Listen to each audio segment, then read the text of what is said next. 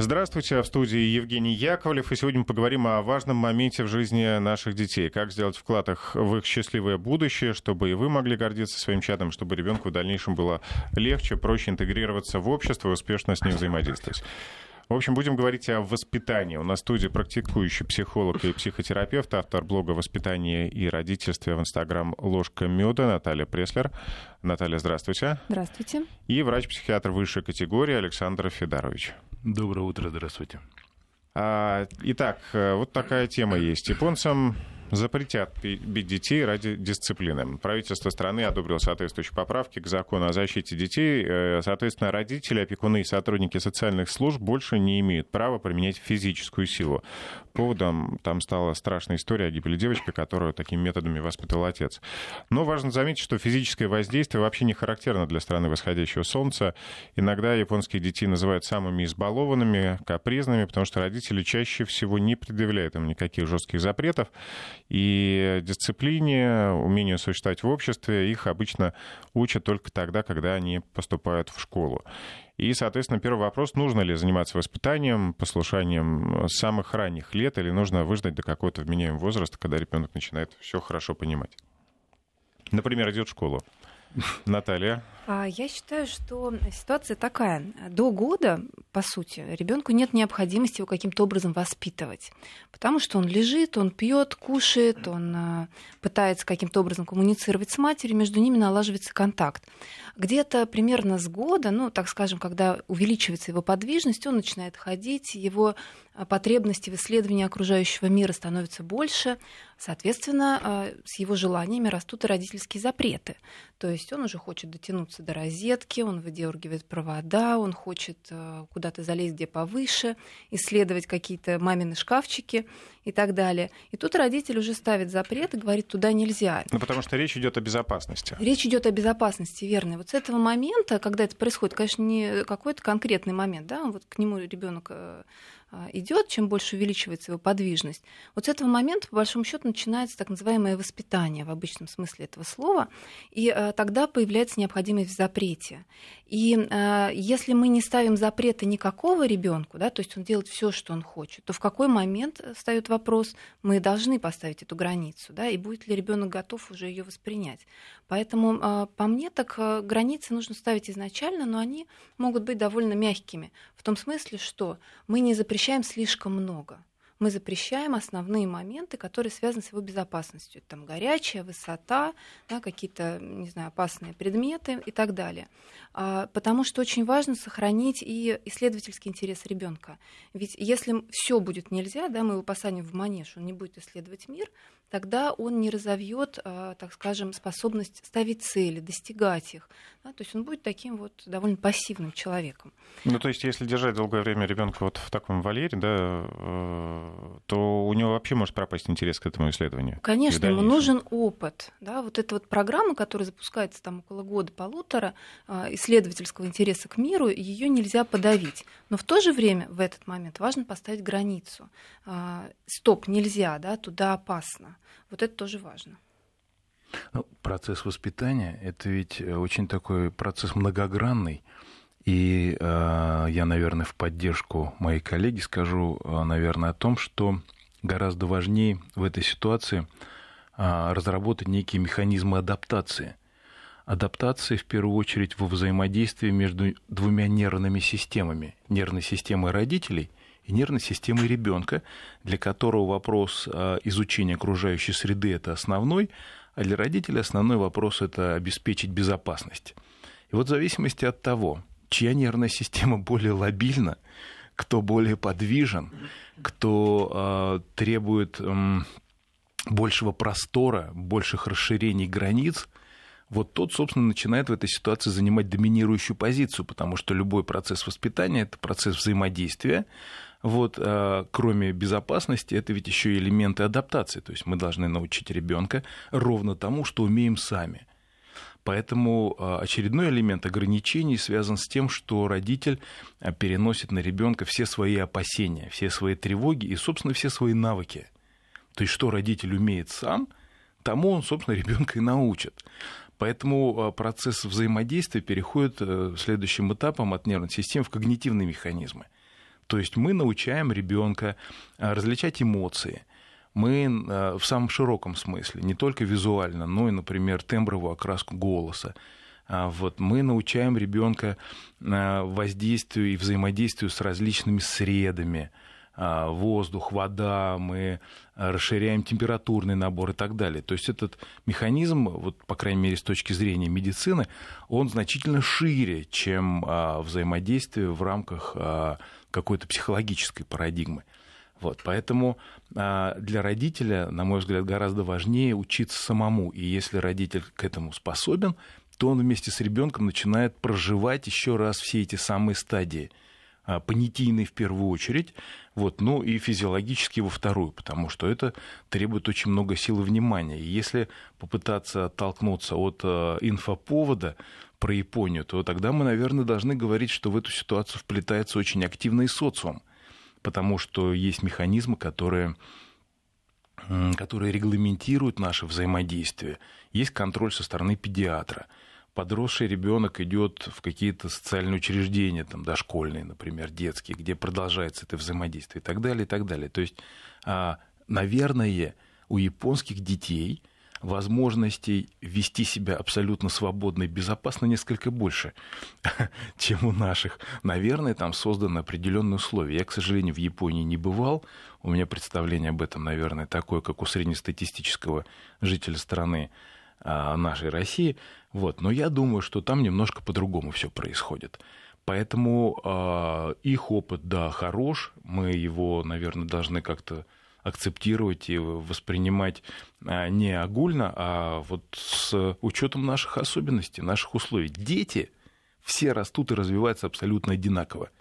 Тут разницы никакой нет. То есть они проходят определенные этапы, которые можно рассматривать и физиологически, и с точки зрения психоаналитической, которую писал Фрейд и так далее.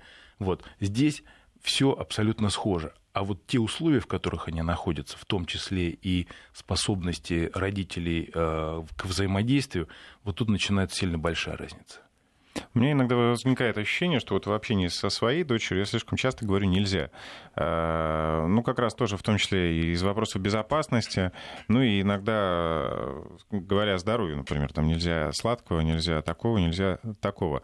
И я сам себя начинаю притормаживать и почему-то начинаю как бы разрешать. Ну, нельзя же все время говорить «нельзя».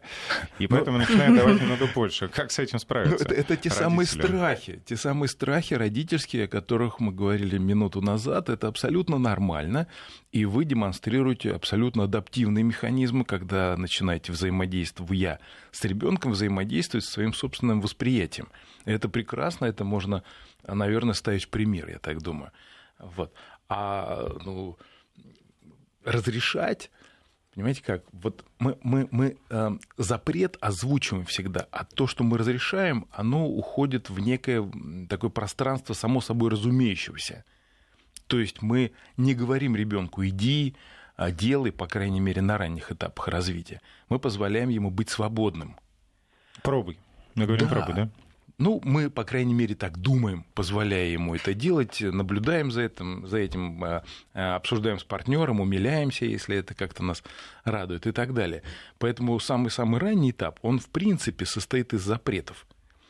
А чуть позже, вот этот момент, требование к выполнению, он становится очень существенным, но он тоже звучит как некое ограничение. Потому что делай и не делай – это примерно одно и то же, ну, две стороны одной медали.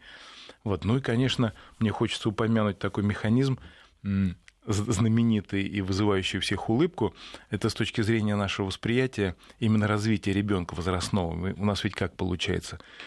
До трех лет мы хотим чтобы он ходил и говорил, а после трех, чтобы сидел и молчал. Вот. И это тоже такой элемент очень специфический, и он уже свидетельствует о том, что ребенок подрос, он достигает некого уровня, приближается к нам, и вот этот момент запрета – это ведь момент социализации. Ну, после того, как мы а, начинаем спокойнее смотреть на предмет безопасности, понимая, что ребенок в состоянии какие-то определенные элементы элементарные а, отслеживать самостоятельно. Вообще, с какого возраста можно начинать ребенка воспринимать как равного себе, взрослому? Никогда. Никогда. Ну, по крайней мере, моя позиция такова, может быть, у коллеги несколько иначе, но а, я как а, представитель, скажем так, а, семейной терапии в а, психотерапевтической школы, вот а, нас учат, что ребенок никогда не должен быть равным родителю, даже когда он вырос и имеет своих собственных детей. Вот эта вертикаль, она должна соблюдаться, на мой взгляд, ну, довольно долго, может быть, до до того, как родитель станет сильно пожилым и э, сам будет нуждаться в поддержке, тогда мы начинаем родителей э, пожилых да, сравнивать с детьми, говорить, что да, вот у меня количество детей увеличилось, прибавилось и так далее. Вот. А, то есть вот эта иерархическая пирамида, она должна действовать ну, максимально долго. Наталья, ваше мнение? Ну, я хотела бы вернуться еще к вопросу вашему про нельзя. А, когда вы говорите о том, что э, если мы запрещаем постоянно все ребенку, когда же мы разрешаем и где же вот эта граница? Ведь когда мы говорим нельзя, здесь вопрос не в том, чтобы очень часто да, у родителей потребность именно запретить какое-то поведение, чтобы ребенок вот с этого момента перестал делать э, то, что не нравится родителю. Но ведь наша цель не сиюминутная, наша цель стратегическая. Нам важно воспитать ребенка, да, объяснить, почему нельзя, и научить его самостоятельно принимать это решение. Поэтому если мы злоупотребляем запретами, говорим постоянно нельзя и не научаем его в ситуации, а как же тогда быть, чтобы не навредить себе или окружающим, тогда мы не выполняем задачу свою родительскую, а задача наша воспитание, то есть взращивание ребенка. Да? Поэтому прежде чем мы из наших, с наших уст слетит слово нельзя, нам важно подумать, а чему мы в данной ситуации хотим научить ребенка да, что, например, нельзя трогать горячее, это опасно, да, или нельзя кричать в ресторане, потому что это мешает другим людям. И когда мы зададим себе этот вопрос, тогда мы сможем нельзя заменить чем-то другим. Например, мы можем обратить его внимание, сказать, посмотри, вокруг столько людей. Если мы громко говорим, то им это может мешать. Да, посмотри, там вот мальчик сидит, там девочка, там дядя с тетей, да, вот у них какая-то интимная беседа. И тогда ребенок обращается уже к окружающему миру, задает себе вопрос, да, начинает размышлять про ситуацию, и нам уже не нужно слово нельзя. У нас есть диалог, да, тогда мы обучаем ребенка а, в конкретной ситуации.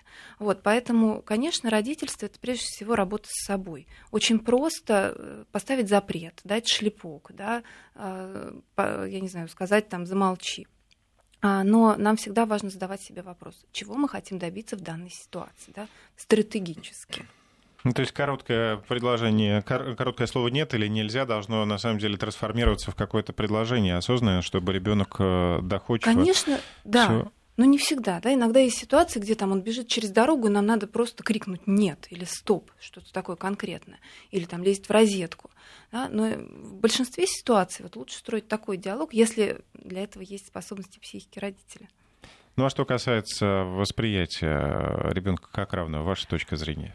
Знаете, вот здесь э, сложный такой вопрос, э, философский, я бы даже сказала. Конечно, родители ребенка никогда не могут быть равны, так же, как, например, два сиблинга не могут быть равны. Один родился раньше, другой позже. Сиблинги это братья и сестры. Да, братья и сестры, да. А, я думал, это близнецы. Нет. Да, надо уточнить, спасибо. Вот, поэтому в этом смысле, конечно, они не равны. Но если вообще говорить о равенстве, тогда сразу возникает вопрос борьбы. Да, и тогда все время кто-то прав или виноват, или все время кто-то выше, а кто-то ниже. Вот если из этих терминов исходить и понимать э, смысл э, равенства, да, как вот а, иерархический в смысле борьбы, а, за главенство в семье, то, пожалуй, если вот этой установке следовать, а, получается, что ребенок все время в неком подчиненном положении, и у него нету каких-то там прав, да, какого-то какой-то возможности, например, сказать родителю нет. И вот это важный момент, потому что большинство родителей хотят, чтобы дети выросли уверенными в себе, чтобы они могли э, говорить э, нет, когда они не хотят чего-то делать окружающим, да, и в то же время говорить это каким-то вежливым образом, чтобы там кого-то не задеть, не обидеть, но отстаивать свою позицию. Но если мы следуем воспитанию подавления, когда родитель всегда говорит, что как я сказал, так и будет, да, нет диалога между родителем и ребенком, нет вот этого ну, равенства вот в этот момент, тогда получается, что ребенок так и не научается принимать собственное решение. Ведь воля родителей его все время подавляет. И тогда, выходя в жизнь, каким образом он будет строить отношения с другими людьми. Да, есть э, у него некая установка, что тот, кто сильнее, тот, кто старше, всегда прав. А это не всегда так. И э, вот такие вещи, если, например, ребенка воспитывают в постоянном таком пиетете перед взрослым, когда нельзя совершенно ему противоречить, они, например, могут быть даже опасны. Потому что в ситуации опасности, когда надо сказать нет какому-то дяденьке, тянущему тебя за руку, он не может это сделать, потому что априори для него взрослый — это царь и бог. Да, вот здесь вот очень важно соблюсти эту грань. Иногда бывает и не так, бывает вопреки. То есть, когда дети вступают э, в такое преодоление э, препятствия, преодоление воли своего родителя и начинают э, действовать напротив, сами более агрессивно да, и более да. не только по отношению к родителям, а, соответственно, и к сверстникам, и к окружающему миру. Но, Но... Ну, э, обе ситуации не хороши. Э, не ситуация, где э, ребенок постоянно слушает всех, да, и родители в том числе делают, как все сказали, и родители. И обратная ситуация, когда он в таком вот противодействии и к родителю, и к обществу, когда он постоянно борется. И это, кстати, частая ситуация, люди, которые активно борются за какие-то там права, там, с государством, с обществом, с школой, со всеми там. Да, это часто про то, как они борются со своим внутренним родителем уже и про то, как не удалось э, вот в этой взаимодействии с родителем достигнуть какого-то равенства условного, да? Ну, мы, мы эту ситуацию наблюдаем очень ярко, когда работаем с подростками или когда mm-hmm. наблюдаем за вот тем, как происходит э, предпоследний пубертат, это 12, 13, 14 лет, там как раз этого прям ну, достигает такой иллюстративности колоссальной. Я бы, наверное, сказал в поддержку еще раз, наверное, о том, что самое главное даже не только как родитель воспринимает и понимает э, взаимодействие с ребенком. Это, на мой взгляд, надо немножечко шире подходить к ситуации. Есть такое понятие, как функциональность семьи. Если под семьей мы понимаем взаимодействие ровно двух человек, например, одинокой матери, которая воспитывает а, ребенка самостоятельно, вот таких изолированных систем практически не бывает. В них либо внедряется активно социум, вот, либо мы в этой изолированности понимаем, что воспитание будет носить такой олигохарактер, да, то есть там чего-то будет определенно не хватать. Но, как правило, как правило, кроме ядерной семьи, то есть родители и дети, существует расширенная семья. Есть еще бабушки, дедушки, там двоюродные братья, там дяди, тети и так далее. Поэтому, наверное, правильнее говорить о том, что сам по себе процесс воспитания – будет называться а, или будет определяться как раз взаимодействием между а, всем, а, всем сообществом. Ведь не зря семью называли когда-то ячейкой общества. Вот, это ведь некий, некий аналог некий аналог государства, это некий аналог трудового коллектива, где вопрос функциональности определяется не только иерархией, но, если следовать самому слову, а, именно компетенциями, то есть э, кому из а, членов семьи принадлежат какие функции. И э, ребенок э, реагирует и взаимодействуя с разными членами семьи, научается реагировать по-разному. И а, его взаимодействие с разными членами семьи предполагает различные формы, например, близости. Ведь Э, как мы э, в самом самом начале говорили об особенностях нервной системы, эндокринной системы, вот ребенок избирателен. Он из всей семьи может вычленять одного-двух человек, про которых потом говорят, ну да, конечно, а что, они одинаковые. Ну, он пошел в ту семью или в эту бабушку или как-то еще. Вот, поэтому а, вопрос воспитания – это вопрос внутреннего функционального взаимодействия в рамках именно расширенной семьи. Именно там ребенок получает первый опыт взаимодействия именно социального, именно безопасного, ну, по крайней мере, мы так думаем или хотим так думать. Вот, поэтому а, мы должны помнить, что ребенок это ну, широчайшие возможности. Это такая губка, которая впитывает все – и не только хорошее, но и плохое. Поэтому а, если семья функциональна, если в ней соблюдены все правила, иерархические границы там, и так далее, коммуникативные правила, то тогда, естественно, он и развивается хорошо, и правильно, и механизмы подавления в этой ситуации не нужны сами по себе, но они утрачивают актуальность. Вот если же семья дисфункциональна – а тем более, если есть э, кто-то внутри семьи членов, страдающих каким-то расстройством, нервным или психическим, вот, конечно, ситуация становится сильно сложнее, и э, тогда вот уровень наших воспитательных механизмов, он, конечно, становится совсем другим и зачастую достигает каких-то критических величин. Ну, о критических вещах, да, и физических наказаниях поговорим уже чуть позже, в следующей половине часа. Сейчас э, хочу напомнить нашим слушателям, что они могут э, задавать свои вопросы нашим специалистам. А для этого есть WhatsApp, сюда можно присылать сообщения, плюс 7 903 170 63 63. Есть э, телефон прямого эфира 232 15 59, код города 495. А, к вашим словам, Александр, про э, подростков э, пубертатного периода. Только что посмотрел по фильм «Курьер». Ага. Вопрос поведения главного героя это норма или все ну, же это, отклонение? Это... ну, мы, мы, мы должны помнить, что это кино. Мы должны помнить, что отношение к кино а, самое разное, в том числе и у специалистов. Мы должны помнить, что это некий, некая идея сценариста некий замысел режиссера. И кино а, не всегда должно быть хорошим, а, хотя зачастую а, мы воспринимаем то, что видим э, на экране или то, о чем читаем, как некий готовый механизм который можно прям позаимствовать поведенчески и так далее. Вот там, конечно, он демонстрирует очень яркие протестные реакции, зачастую нам кажется немножечко десоциализированным, вступающим в открытую конфронтацию там, отцы и дети и так далее. Мы, мы не можем здесь сказать, норма это или не норма, вот, ровно потому, что э, это, некая, это некая картинка, к которой можно относиться сильно по-разному. Ровно потому, что... Ну, ну кино для того и кино, да, чтобы ну, показать э, как, людям, как бывает, да, как или бывает, как да. может быть.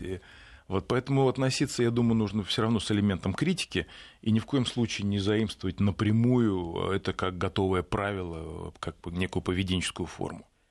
Наталья, ваш опыт работы с подростками такого возраста? А, я не работаю с подростками, я работаю с родителями и подростков в том числе. И а, вот есть у меня такое сравнение, которое очень люблю и привожу родителям для того, чтобы как-то им стало понятнее и проще с подростками жить. Моя дочь занимается плаванием, и а, иногда смотрю на нее, как она отталкивается от бортика бассейна, да, и чем сильнее она оттолкнулась, тем дальше она проплыла, да, и тем больше ей хватило дыхания. И э, вот эта метафора, мне кажется, очень хороша для родителей подростков, потому что подростковый период — это период взросления. И ребенку, чтобы почувствовать себя взрослым, чтобы почувствовать себя самостоятельным, чтобы иметь смелость выйти в эту жизнь, принимать какие-то свои решения, у него нет опыта еще, да, ему страшно. Ему нужно оттолкнуться от бортика. И вот этим бортиком становятся родители. И в этом наша роль это такой грустный момент, потому что, получается, наша роль в том, чтобы с нами боролись и нас обесценивали. Но только так ребенок может повзрослеть. И вот если у родителей есть достаточно мудрости на то, чтобы это понять, что это временный этап, и что их ребенку просто нужно бороться для того, чтобы стать самостоятельным, и потом смочь уже принять родителя в новом качестве, когда он будет более уверенным в жизни, да, чего-то добьется, наступит на какие-то грабли, какие-то ошибки совершит.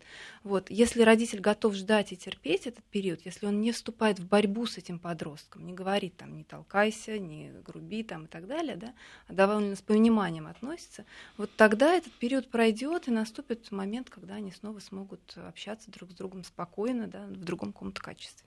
К теме воспитания мы вернемся буквально через несколько минут. Сейчас переходим к новостям. Итак, эм, сегодня мы говорим о воспитании. У нас э, в студии практикующий психолог и психотерапевт Наталья Преслер и врач-психиатр высшей категории Александр Федорович. А, разберем пару вопросов от наших слушателей. Я напомню, что вопрос принимается по телефону 232-1559 — это телефон прямого эфира, а и WhatsApp 903-170-63-63. Сюда присылайте сообщения. Ребенок 5 лет очень часто закатывает истерику, когда его желания не выполняются. Например, э, не хочет идти домой с прогулки или, наоборот, идти на улицу, не покупает игрушку и что делать. Ну, в общем, история классическая.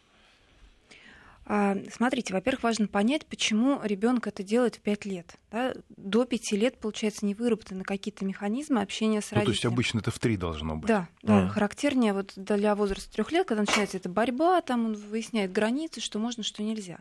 Тут 5 лет. То есть, соответственно, какая-то нарушена коммуникация между ним и родителем. Что-то происходит. Один другого не понимает. Да, это либо про то, что недостаточно понятно устанавливаются правила, они постоянно меняются. Например, то можно уйти с прогулки пораньше, то нельзя, то мама слушает ребенка, то не слушает, да, то есть диалог, то нет. И тогда ребенок вот в такой растерянности, он не понимает, каковы правила. Вот. Полезно, конечно, перед прогулкой договориться о том, э, как она будет проходить и когда мы пойдем домой. Но даже в тот момент, когда вы сообщаете ребенку, вы договорились с ним и сообщаете, что все, прогулка закончена, да, у него ведь какие-то дела. Он там начал что-то лепить, с кем-то разговаривать, э, в какую-то игру играть, его действие не закончено. И это тоже может быть некая проблема а, уже родительская, когда родитель не считается с ребенком, он просто его выдирает постоянно из какого-то контекста. Он играет, он говорит, так, все, пора, мы идем на танцы. А, он гуляет, так, все, у нас тут обед. И происходит это резко. Да, и родитель так поступает регулярно. И это тоже может невротизировать ребенка. Он постоянно в состоянии, где ему нужно быстренько прервать свое действие и послушать маму. И так происходит все время. Да? И вот эта его реакция, это может быть про то, что ну сколько уже можно. Постоянно мне ничего нельзя. Вот. А также это может быть про то, что ребенок в принципе с ограничениями не готов сталкиваться ни с какими. Да? Нет воспитания вот этой его способности ограничивать себя, свои желания. То есть избалованность. Да, назовем это так избалованностью. Вот. И э, тогда это про то, что ребенок совсем не понимает себя и не может вот эти социальные нормы правила выполнять. А, может быть, э, не слушаются его, опять же, эмоции, да, его не учили понимать свои эмоции, выражать их социально приемлемым образом.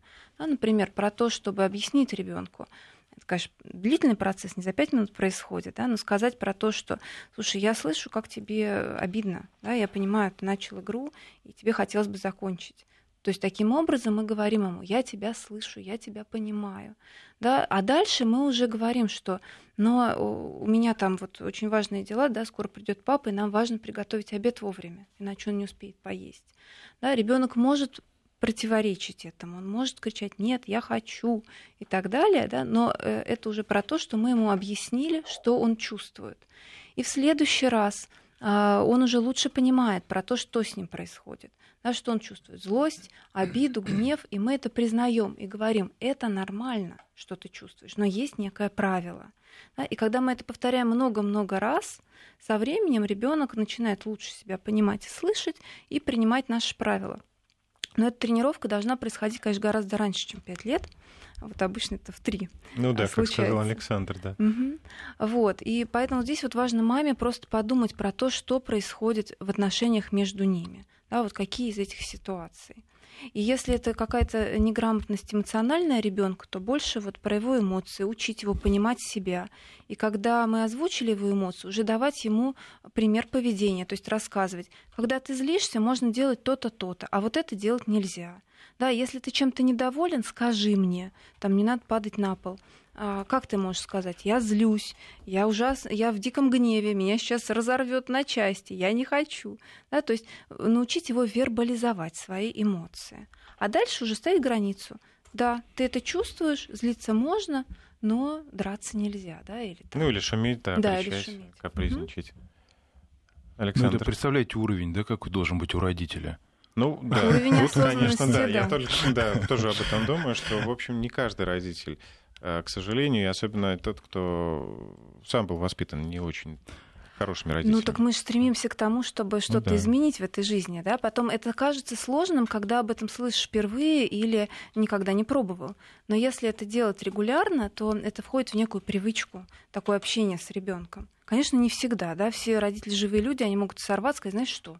Все, мне срочно надо, у меня там через 15 минут встреча. Некоторые, к сожалению, ну это то, что наблюдал на улицах, еще вставляют разные словечки, а не с, с русского словаря.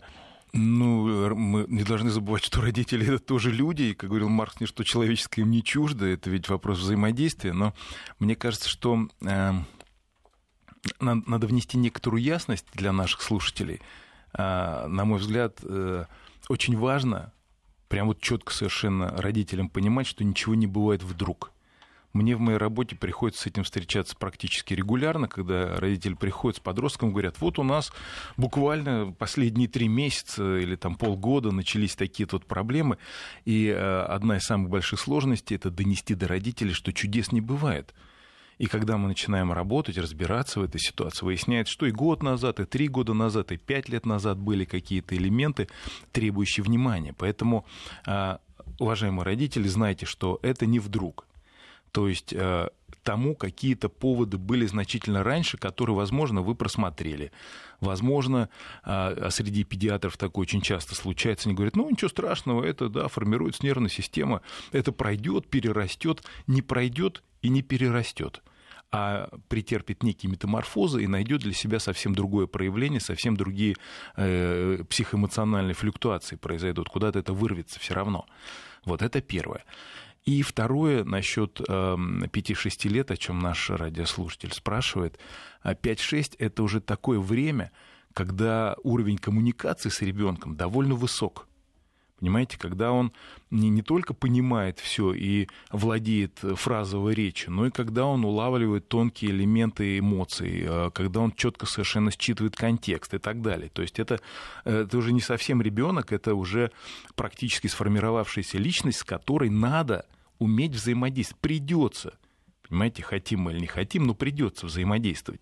Поэтому сам по себе механизм научения и овладения этой техникой, он значительно раньше происходит. Как уже было сказано, это начинается вообще с трех, потому что к трем годам, как правило, ребенок уже говорящий, уже понимающий, уже э, некоторые дети э, смотрят буквы и рассказы составляют по картинкам и так далее. То есть фактически, с точки зрения а, психологии социума, это, в общем-то, сформировавшаяся, ну или практически сформировавшаяся личность.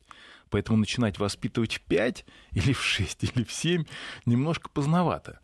Но а, мои слова нельзя воспринимать абсолютно буквально, потому что всегда есть какие-то особенности индивидуальные. Но я призываю наших слушателей, родителей начинать заниматься ребенком сильно раньше – чем в 5 и в 6, потому что если мы думаем, что а, ребенок никакого нам, а, ни, никаких сложностей нам не доставляет, и мы приходим за ребенком в садик, а нам а, воспитатель говорит, что вы знаете, у вас такой замечательный малыш, вот прям как пришел, вот сел в уголок и играет, и прям так замечательно, вы чувствуете, что вы так его воспитываете, воспитываете. Вот самые страшные слова, которые можно услышать, они звучат именно так. Особенно если речь идет о мальчиках. Не должен ребенок тихонечко сидеть в уголке и, э, не доставляя хлопот воспитателям, проводить время с самим собой. Вот это катастрофа. То есть это э, место, с которого нужно начинать думать о том, не болен ли ребенок. Вот, поэтому дети должны быть шумными, они должны а, подчиняться с большим трудом, они должны требовать от нас колоссальных усилий, и поэтому, наверное, надо говорить о том, что а, родителю нужно научаться всему этому, к сожалению, у нас эта система не очень развита, но, тем не менее, э, родителю следует чаще, э, наверное, интересоваться возможностями, то есть обращаться к специалистам для того, чтобы понимать, к самым разным. Это может быть ну, разговор ну, с воспитательницей знаешь, в садике. хочу сказать, хорошо, что существует программа «Витамин», когда ради Вести такие чудесные гости. А, смотрите, давайте уже из этого перейдем к, к следующей теме, которая у нас была запланирована, физические наказания. Многие родители как раз в таких ситуациях, когда у них э, наступает точка кипения, они применяют физические физическую силу. Хорошо, если это просто шлепки, хотя это тоже плохо, но уже иногда переходит и до избиений. Как мы уже с чего начали, да, в Японии это запретили, а поводом стала печальная история. А, поговорим о физических наказаниях. Почему это происходит с родителями? Почему они начинают применять физическую силу Потому к маленькому что... Э, беспомощному ребенку? Потому что действует. Потому что как только ребенок кричит, да, он в истерике, ему дал шлепок, и он прекратил кричать, потому что ему страшно, больно и так далее. Хотя не все дети прекращают, да, но на некоторых действует. А в краткосрочной перспективе физические наказания могут быть очень действенными. И иногда многие родители говорят, ну, слушайте, вот ничего не действовал, я с ним и так, и эдак, и, и так наперекосяк, а вот шлепок дал и подействовало. И они правы, оно действует. Да, но вопрос, опять же, мы ставим себе, а что мы, чего мы пытаемся добиться? Вот если мы пытаемся добиться того, чтобы он успокоился прямо сейчас, да, цель достигнута. Но зачем нам это? Да, мы же взрослые люди, задаем себе вопросы. Зачем? Для чего? Мы хотим ему, например, дать понять, что так себя вести нельзя. Но в этот момент буквально психика ребенка схлопывается, ему страшно. Да, кто-то более сильный применил к нему э, наказание. Не просто более сильный, а еще и любимый. Тот, от кого он эмоционально зависим. Да, то есть вообще ребенок, э, он хочет быть с родителем, он хочет делать так, чтобы родителю было хорошо, потому что а, он заинтересован в том, чтобы родитель о нем заботился. Да, и тогда получается, что ему страшно, больно, обидно, да, это унизительно. И вот в этих эмоциях он ничему не учится, потому что в этих эмоциях сужаются его когнитивные способности, он уже не может делать выводы о ситуации. Он просто прекращает это поведение вот по вышеперечисленным причинам. Поэтому э, в следующий раз он поступит точно так же. А, может быть, как, чем старше он становится, тем больше он будет бояться родителей, у него уже включаются там механизмы, и он думает, ага, значит, если я так сделаю, он меня накажет, э, там, изобьет и так далее. Э, и тогда он учится как бы свое поведение регулировать, но не потому, что он считает, что так нельзя, например, грубить бабушке, а просто потому, что он боится папу. И тогда мы не учим его быть там хорошим, добрым человеком, а просто учим его подчиняться более сильному. То есть наказание не достигает нашей цели. Цель родителя сделать ребенка счастливым, научить его быть гуманным, да, уважать старших и прочее. Он не уважает. Он ну, то есть это называется за, забить, да? Ну, это, конечно, ну, да. в легкой форме, наверное. Но если продолжать более сильно, то это действительно может забить ребенка. Да, и кроме не того, воспитать естественно, не вырабатывается еще к тому же а, сложные поведенческие реакции у ребенка и сложные эмоции. Мы не даем им развиться. Реакции очень простые. Тебе больно, ты замолчал, да, или, например, ты кричишь, тебя ударили нет э, сложных эмоций, нет возможности подумать о том, про что этот крик, да, что со мной происходит, что я чувствую. Эмоция очень быстро прекращается. У ребенка нет возможности изучить свое эмоциональное состояние и понять, что с ним происходит. И тогда мы воспитываем людей, которые совершенно не в состоянии со своими эмоциями совладать и их понять. И это получаются женщины, которые себя не понимают, если они злятся, они не могут это выразить, они просто замолкают и не разговаривают с мужем неделю, да, или это получается эмоционально закрытые мужчины, которые тоже не в состоянии объяснить, что они чувствуют, э, имея проблемы на работе, например, да, и в семье происходит такое вот эмоциональное отделение друг от друга, нет диалога, потому что люди не могут говорить о своих сложных чувствах. Давайте узнаем, как относится к физическим наказаниям Александр. Я, я хочу поддержать э, коллегу и немножечко, ну, может быть, чуточку от себя внести какую-то ясность. То есть физическое воздействие, на мой взгляд, совершенно допустимо, но есть маленькое но. Это должно быть некой э, ступенькой.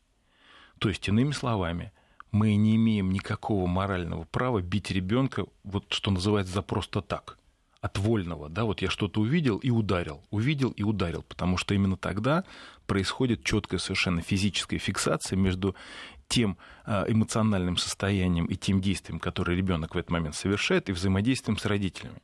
То есть, иными словами, если мы хотим до ребенка что-то донести – то сначала мы вступаем с ним в коммуникативную связь. Мы пытаемся ему что-то сказать, если мы говорим о детях, которые уже а, готовы а, различать речь и а, несут вот эту понятийную нагрузку.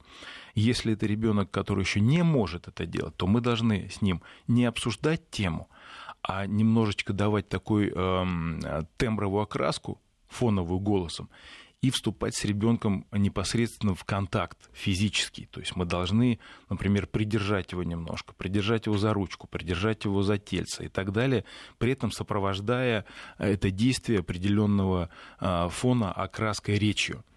Вот. Если мы говорим о тех детях, которые уже понимают, что к чему, и мы начинаем с ним взаимодействовать, говоря нельзя, то есть налагая определенный запрет, то это тоже должно быть в определенной линии Сначала мы говорим спокойно, потом мы чуточку а, окрашиваем голос а, а, более тревожными нотами, потом мы должны повышать тон и так далее. То есть ребенок должен четко совершенно понимать вот этот ранжир.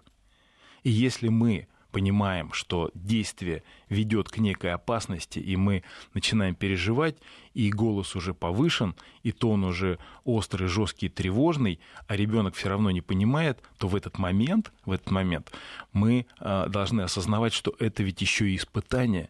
Ребенок нас тренирует, он тестирует, он нас проверяет на определение границ доколе можно маму или папу, или ту же бабушку а, проверять и э, нервировать да, кто, когда, как отреагирует. И здесь очень важно а, понимать, что а, реакция а, мужская и женская должна быть разной, потому что так мы а, для ребенка формируем четкое восприятие гендерности. То есть разницы в восприятии а, того, что делает мама и папа, то есть мальчик и девочка.